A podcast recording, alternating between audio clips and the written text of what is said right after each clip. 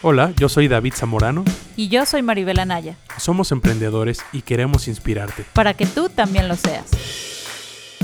Este sería más o menos algo así como la segunda temporada del, del podcast, ya que tenemos más o menos como un año, casi un año sin grabar, ¿no? Comenzamos a grabar a, ¿qué será? Inicios de la pandemia.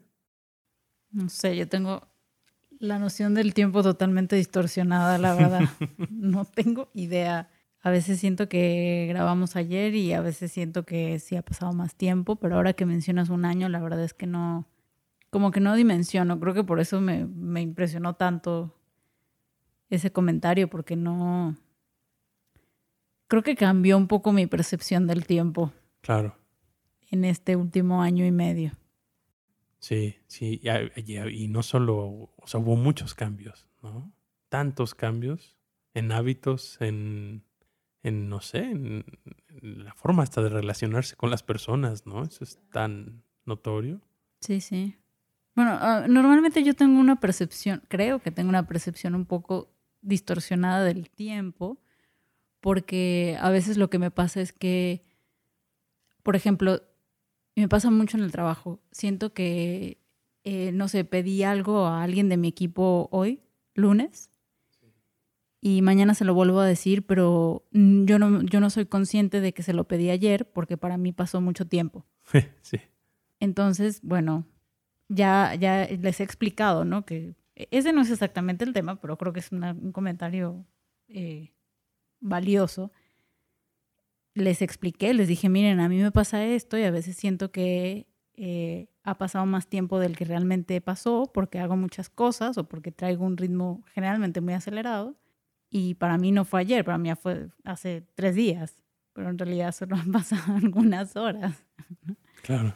Entonces sí, me pasa un poco eso del, de, de esa percepción un poco rara y de repente ahora que me dices, bueno, a lo mejor tenemos un año sin grabar, yo eh, bueno, sí me impresiona mucho, ¿no? También tenemos un año y medio, más o menos, eh, con esta normalidad, nueva normalidad que ya no es ni tan nueva, ni normalidad, ni nada. Sí, ya quién sabe qué cosa es. Sí, sí, sí. Sí, eh, creo que eso de la distorsión del tiempo que hablas le suele pasar a, la, a las personas que trabajan muchas horas, ¿no? 10, 12 horas diario o de lunes a viernes por lo menos. Y tal vez incluso se van a la cama y siguen pensando, ¿no? En cómo resolver los problemas del día siguiente. Sí, bueno, a mí no me pasa tanto eso de que me voy a la cama pensando cosas que hacer o como con pendientes, em, porque sí tengo una actividad que cierra mi día de trabajo. Entonces yo termino de trabajar y veo una serie o leo un rato o hago como una actividad puente para entrar como en, en el descanso y la verdad no, no me pasa tanto eso, pero a veces sí, a veces sí me he hecho jornadas de, de 10 horas, de 12 horas. No es lo normal, pero sí es algo que, que, a veces me pasa. Y claro, o sea, el, el día es muy diferente si trabajas 6, 8 horas a si trabajas 12. Claro. Entonces, después de tener una jornada así, claro, me despierto y siento que, que pasé, que pasaron dos días. Sí. Y que ya estamos tarde. claro. Sí, sí, sí, sí me pasa un poco eso con cierta frecuencia. Y pues bueno, vamos a ver qué, qué trae esta segunda temporada, que creo que va a ser muy interesante porque estamos haciendo nuevas cosas, nuevos proyectos. Y siento que también todo esto que ha pasado en el último año y medio, dos años, empieza a sentarse a lo mejor, ¿no? A, a, procesarse de alguna manera. Sí, viene como, viene ahora la subida, ¿no? Como que fue la bajada hace justo un año, la bajada de la economía, de todos los cambios, todo lo que se avecinaba, y ahora estamos justo en el, en la, ah, digo, no sé, en Estados Unidos están como en la punta final de la recuperación, ¿no? Aquí estamos como a, que a la mitad, pero ya en semáforo verde, en algunos estados, ¿no? En algunos estados. Eh, se hablaba de, de, una. cómo iba a ser la, el mundo post pandemia, pero al final parece ser que, que, en realidad la gente va a regresar a como fue en el 2019, fue como si hubiera sido un año perdido. Un break. Un break, borrón y cuenta nueva. Puede ser. Y el 2021 es igual la continuación del 19, solo que un poco más avanzados en la digitalización, ¿no? Sí, también eso de la bajada es también relativo, ¿no? O sea, claro, eh, hubo muchos cambios a nivel económico de muchos sectores que se vieron muy afectados, pero también hubo algunos que repuntaron o que se diversificaron.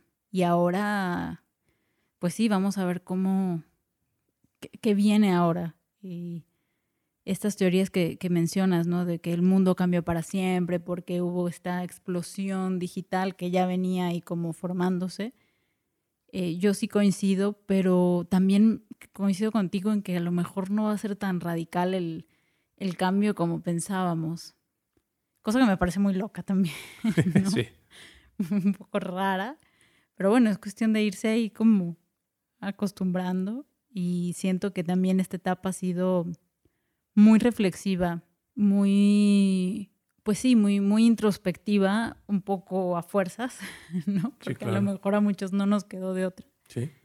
Pero que también puede ser una etapa muy fructífera en, en, ese, en ese mismo sentido, ¿no? De, de reflexionar cosas, de asentar cosas, de incluso darse el tiempo que uno no se daba de pensar y meditar ciertas cosas o de, de fijarse en los automatismos que uno tiene, no solo a nivel personal, sino también a nivel laboral.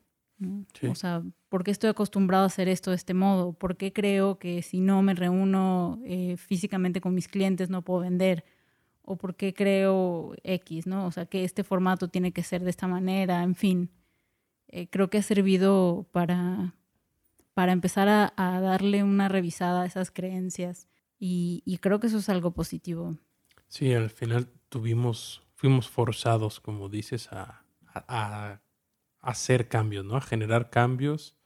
A veces los cambios nos llegaron de golpe, pero todos tuvimos que como que reaprender e incluso algunos rehacer sus, sus vidas, ¿no? De alguna u otra forma. Y sus negocios. Sus negocios. Sus vidas, sus familias incluso y sus negocios. Sí, son, son cambios radicales y creo que, que está bueno aprovecharlos para, para hacer estos procesos de, pues, de autorreflexión. Sí, yo creo que uno de los cambios como que llegamos a ver o, que fueron como hasta noticias fueron las parejas, ¿no?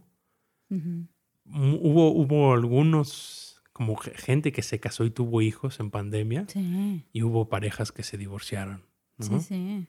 Hubo cambios así en todos, todos los niveles. Y creo que fue como meter todo a una olla de presión, ¿no? Y... Pero bueno, también ya estábamos un poco en una olla de presión, ¿no? ¿Tú dices? Pues yo siento que sí, o sea, siento que esta, esta además es, es un poco gracioso esto de la vida antes de, ¿no? como una añoranza, pero se me hace como un poco idílica, ¿no? Eh, yo siento que antes ya estábamos también un poco en una olla de presión que se liberaba por ahí de repente en alguna que otra, eh, no sé, distracción o evasión que se restringió durante este periodo y entonces por eso de repente fuimos un poco más conscientes de esa olla de presión. Pero, por ejemplo, el, el trabajo, como lo conocemos, ya era una olla de presión, ¿no? O sea, echarte tres horas de camino para estar en una oficina y estar ahí ocho horas, pero además te piden que te quedes más tarde. O sea, todo, todo el sistema, cómo estaba organizado, o cómo sigue organizado, porque realmente no es que se transformó del todo, eh, ya es un poco una olla de presión. Yo siento que a lo mejor le subieron un poco, ¿no? Claro. ¿Tú crees que, que, que en este regreso a, al parecer a una normalidad más similar a la anterior. ¿Crees que haya ciertos cambios que, se queden, que aprendimos en el 2020, o, o, regresa casi todo igual? Yo creo que sí, y de hecho se está reportando en muchos artículos, por ejemplo, que además es como, bueno, un descubrimiento que es como, ah, bueno, ok, de verdad, de verdad es un gran descubrimiento que es el famoso home office, ¿no? Sí. Eh, que ahora están, estaba leyendo en estos días que muchas empresas están implementando un sistema híbrido, Entonces, ya fijo, hay un día o dos que se trabaja desde casa. No sé si vaya a ser temporal, espero que no. Estaría buenísimo para el tráfico que, que, fuera, que se quedara permanente, ¿no? Para todos, para la convivencia en las familias, sí. Sí, sí, sí. Eh, creo que, por ejemplo, eso espero que, que siga un tiempo más o que se quede como una práctica ya común. También la opción de poder hacer algunas juntas o algunas reuniones eh, vía remota. La opción de que puedas, por ejemplo, tú tener clientes de otro estado sin necesidad de viajar. Sí. Eh, creo que eso ya estaba, pero esta circunstancia nos permitió como reforzarlo y espero que se quede. Yo creo que algunas cosas como esas se van a quedar. Claro. Sí, nos permitió forzar a, tuvimos el pretexto suficiente para forzar a los reacios a adoptar las tecnologías. Sí, ¿no? lo permitió a fuerzas, más o menos, algo así. Yo creo que algunas de esas cosas van a quedarse como un descubrimiento de que, ay, mira, sí funciona. Claro. Ay, sí lo podemos hacer, ¿no?